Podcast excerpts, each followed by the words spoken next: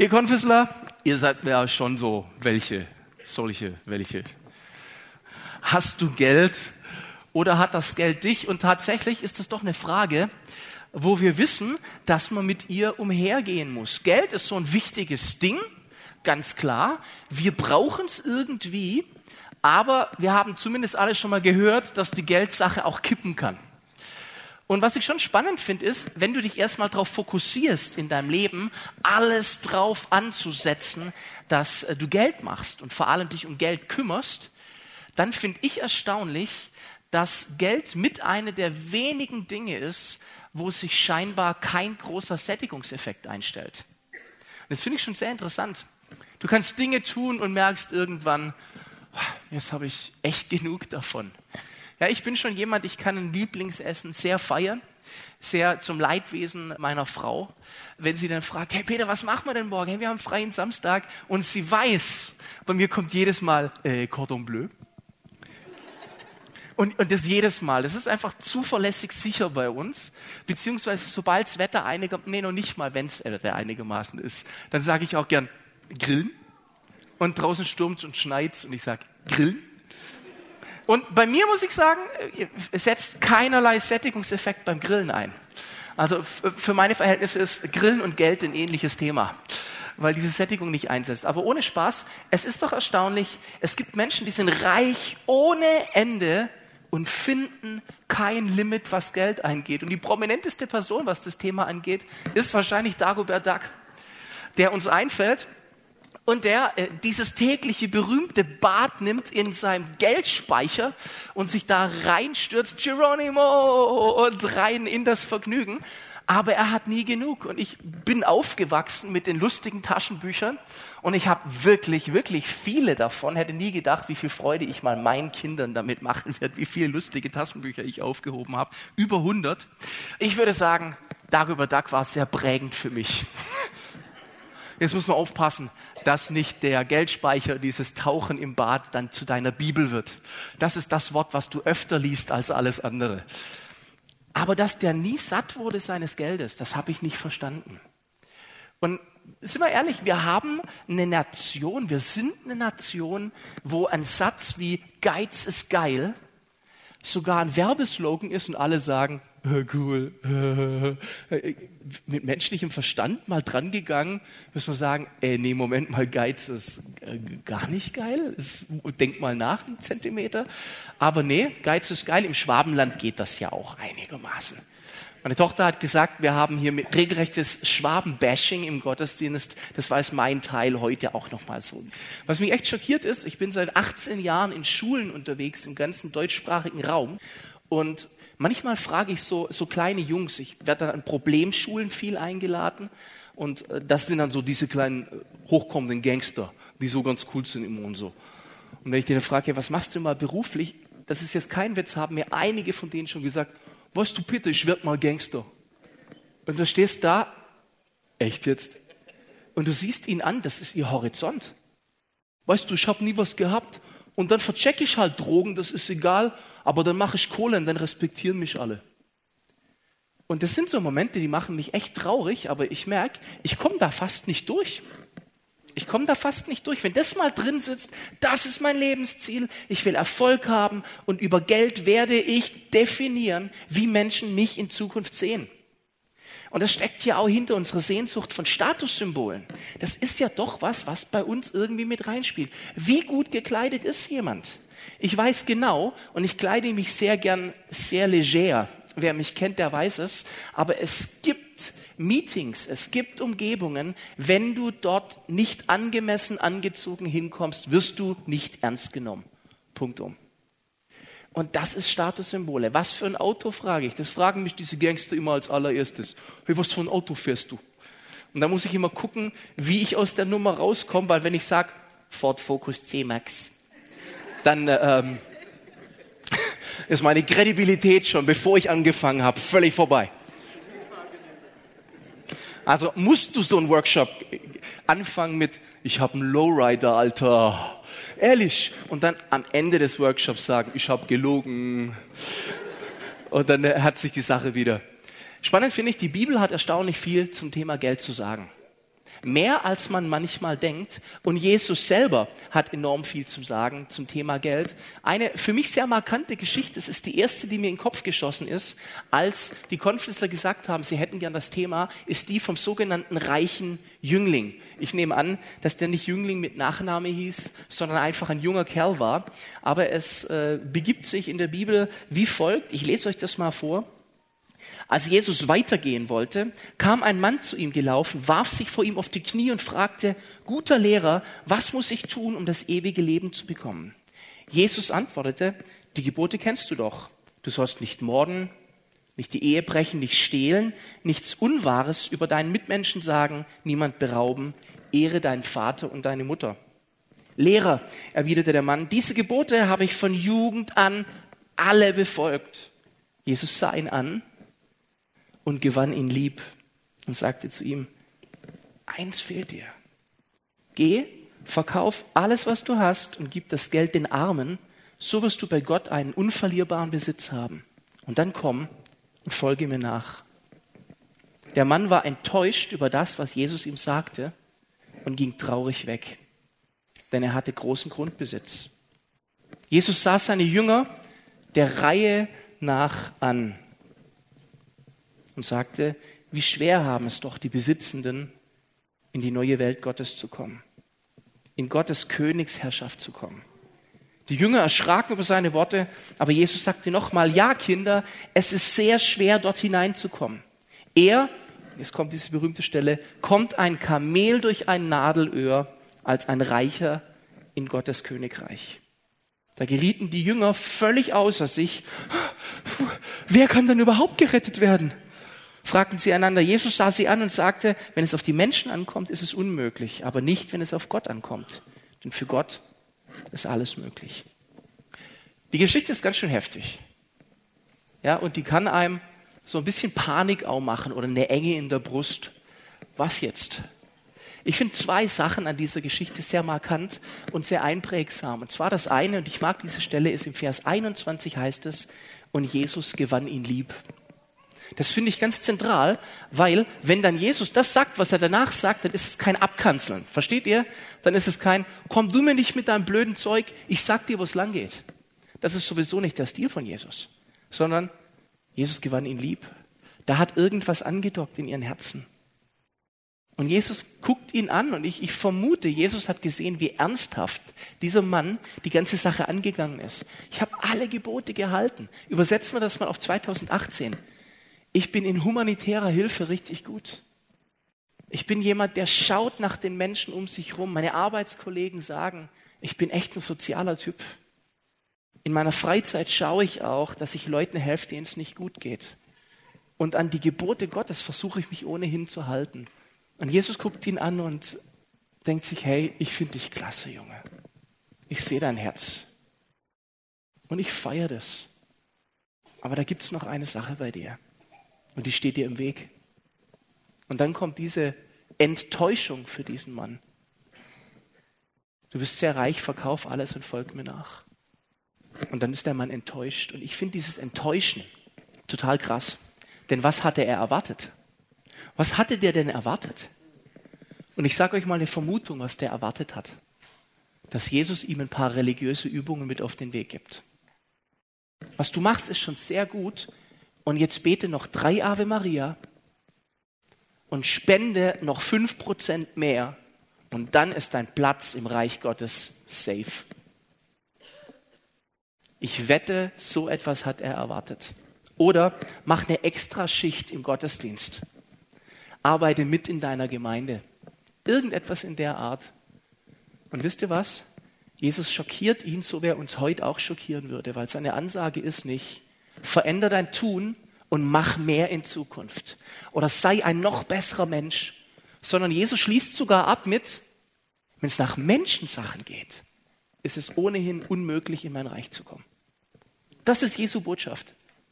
Und deswegen sage ich dir, dein ganzer Besitz steht dir im Weg, um das zu tun, was du eigentlich tun solltest. Komm nah an mich ran und an mein Herz. Ich will, dass du mit mir zusammen bist.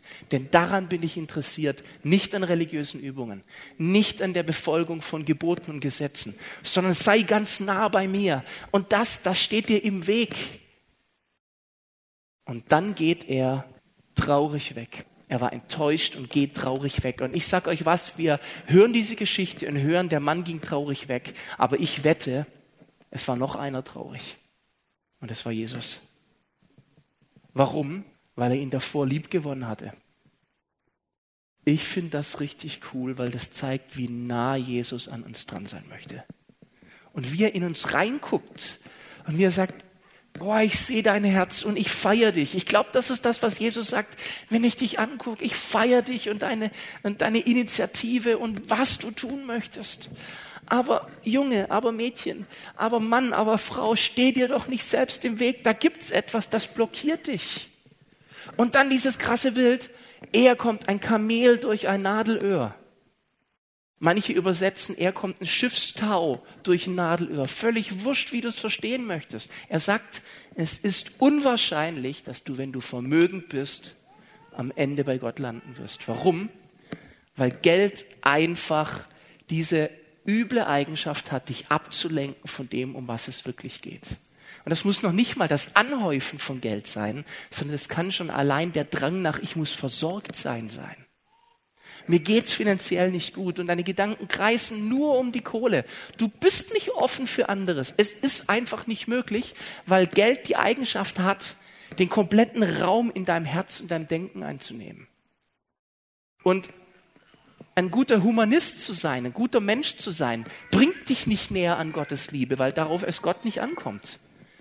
Wo dein Schatz ist, da ist auch dein Herz, ist eine Stelle, die wir Matthäus 6, Vers 21 lesen, wo Jesus sagt, ihr sollt euch nicht Schätze sammeln auf Erden, wo Motten und Rost sie fressen und wo Diebe einbrechen. Sammelt euch aber Schätze im Himmel, wo weder Motten noch Rost sie fressen, wo keine Inflation es wegrauben kann wo keine Klage, die du nicht hast kommen sehen, es rauben kann. Wo kein Zylinderkopfbruch im Auto dir das, was du dir angespart hast, für einen Urlaub rauben kann. Sondern sammel dir sie dort, wo es nicht weggenommen wird, wo Diebe nicht einbrechen und stehlen. Wo nicht relevant ist, ob eine Bank eingeht oder nicht. Denn wo dein Schatz ist, da ist auch dein Herz. Und Leute, das stimmt einfach. Da, wo du deinen Fokus drauf richtest, da ist dein Herz. Und es ist schlichtweg, schlichtweg unmöglich, beides zu haben. Und das sagt Jesus ganz wenige Verse danach. In Matthäus 6, Vers 24. Niemand kann zwei Herren dienen. Entweder er wird den einen hassen und den anderen lieben oder wird an dem einen hängen und den anderen verachten. Ihr könnt nicht Gott dienen und dem Geld. Es geht nicht.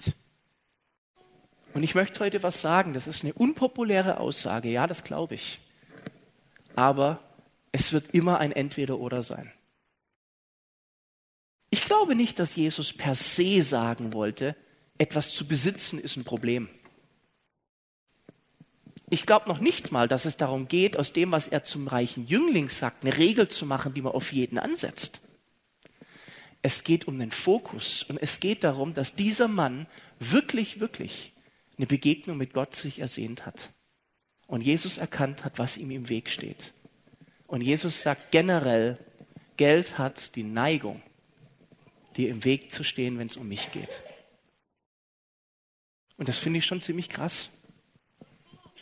Dieses Entweder-Oder, Jesus macht da keine Kompromisse. Wir Menschen haben die Tendenz, uns sicher zu fühlen oder zu denken, wir wären sicher, wenn wir Geld haben.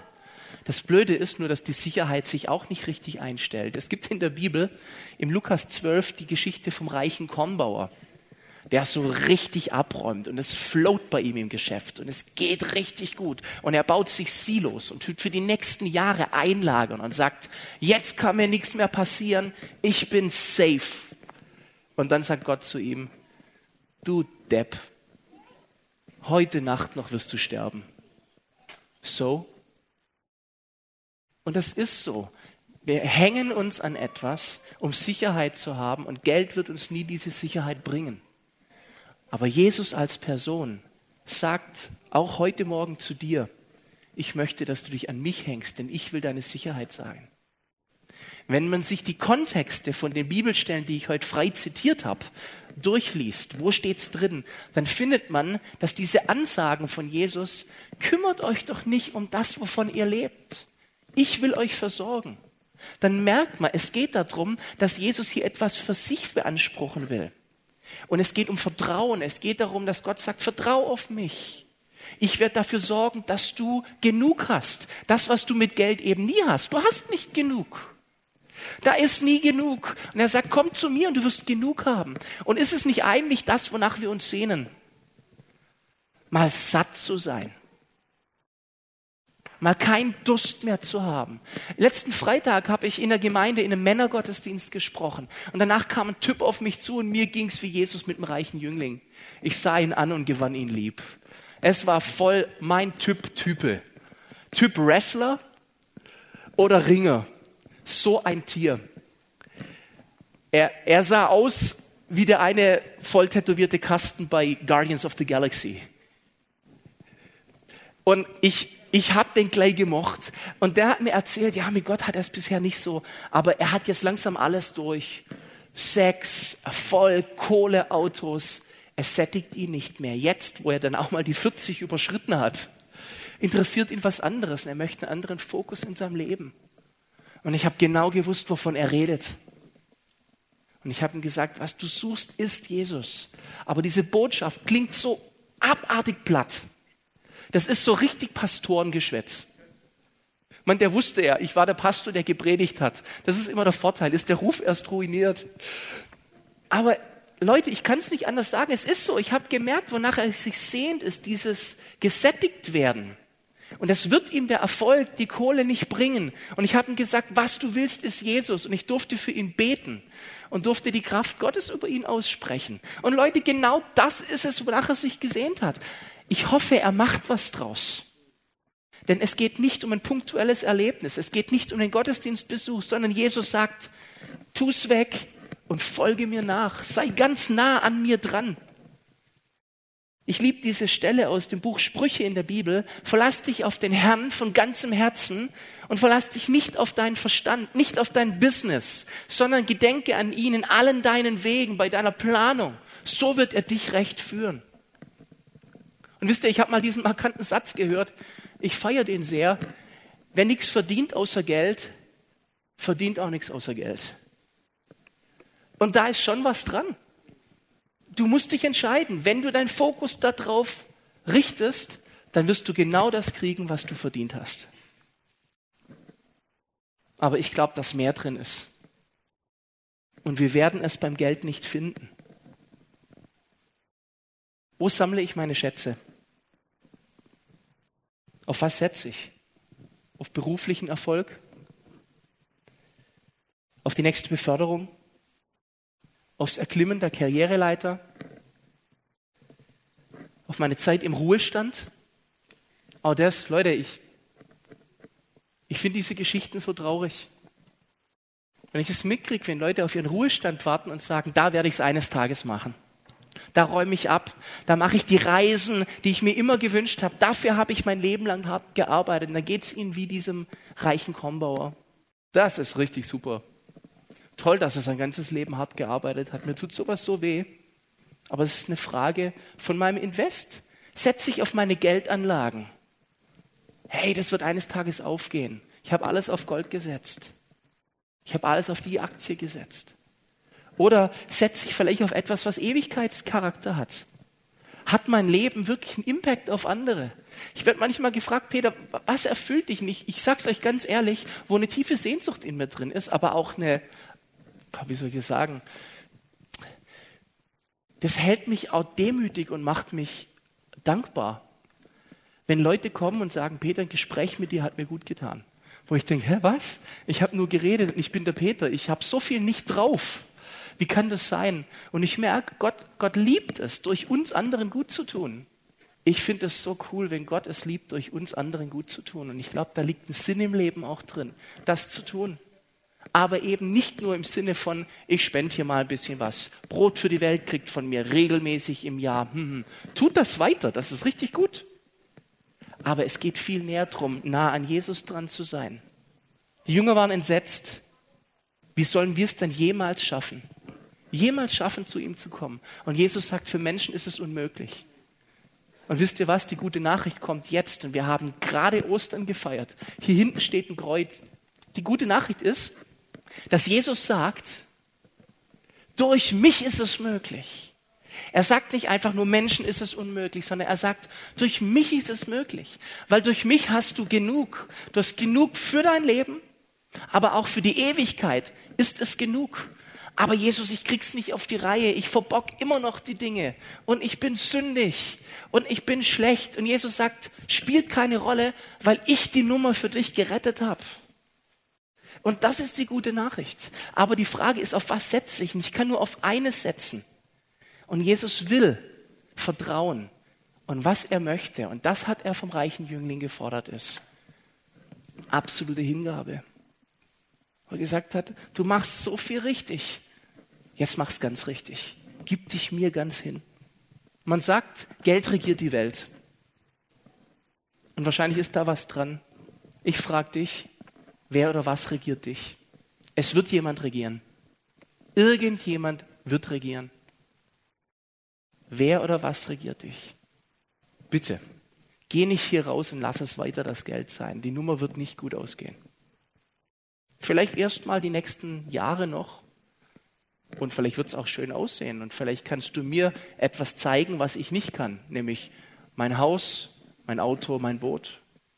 Aber ich sage mein Jesus, der mich nimmt, so wie ich bin und der mir nicht nur Ewigkeitscharakter gibt, sondern auch ein Leben mit einem Gefühl von, ich bin satt. Und wenn du dich danach sehnst, dann möchte ich dir sagen, dieser Jesus ist heute da und stell dir diese Frage. Was ist dein Lebensziel? Ist es Erfolg? Ist es Business? Ist es das Ansehen der Menschen? Und nicht falsch verstehen, ich mag Applaus. Ich finde den richtig angenehm. Ich kriege den auch gern. Aber wenn du drauf setzt, Du brauchst nur so wenig machen. Ein falscher Spruch heute und euer Applaus verstummt. Wenn ich mich darüber definiere, ist es schwierig. Ergreift die Chance. Ich glaube wirklich fest daran, heute Vormittag kann der Ort sein, kann der Moment sein, wo du eine andere Karte spielst für dein Leben in Zukunft. Die Wahl liegt bei dir, so wie bei diesem Mann, wie bei diesem reichen Jüngling, der sich entscheiden musste, gehe ich mit Jesus? Und er war so nah dran. Aber er ging traurig weg. Ich möchte dir sagen, Jesus ist auch traurig, wenn du dich bisher entschieden hast, von ihm wegzugehen. Aber er ruft dich immer noch und sagt, ich möchte ganz nah mit dir zusammen sein. Und dazu lade ich dich ein. Lass dich nicht vom Geld oder von sonst irgendetwas abhalten.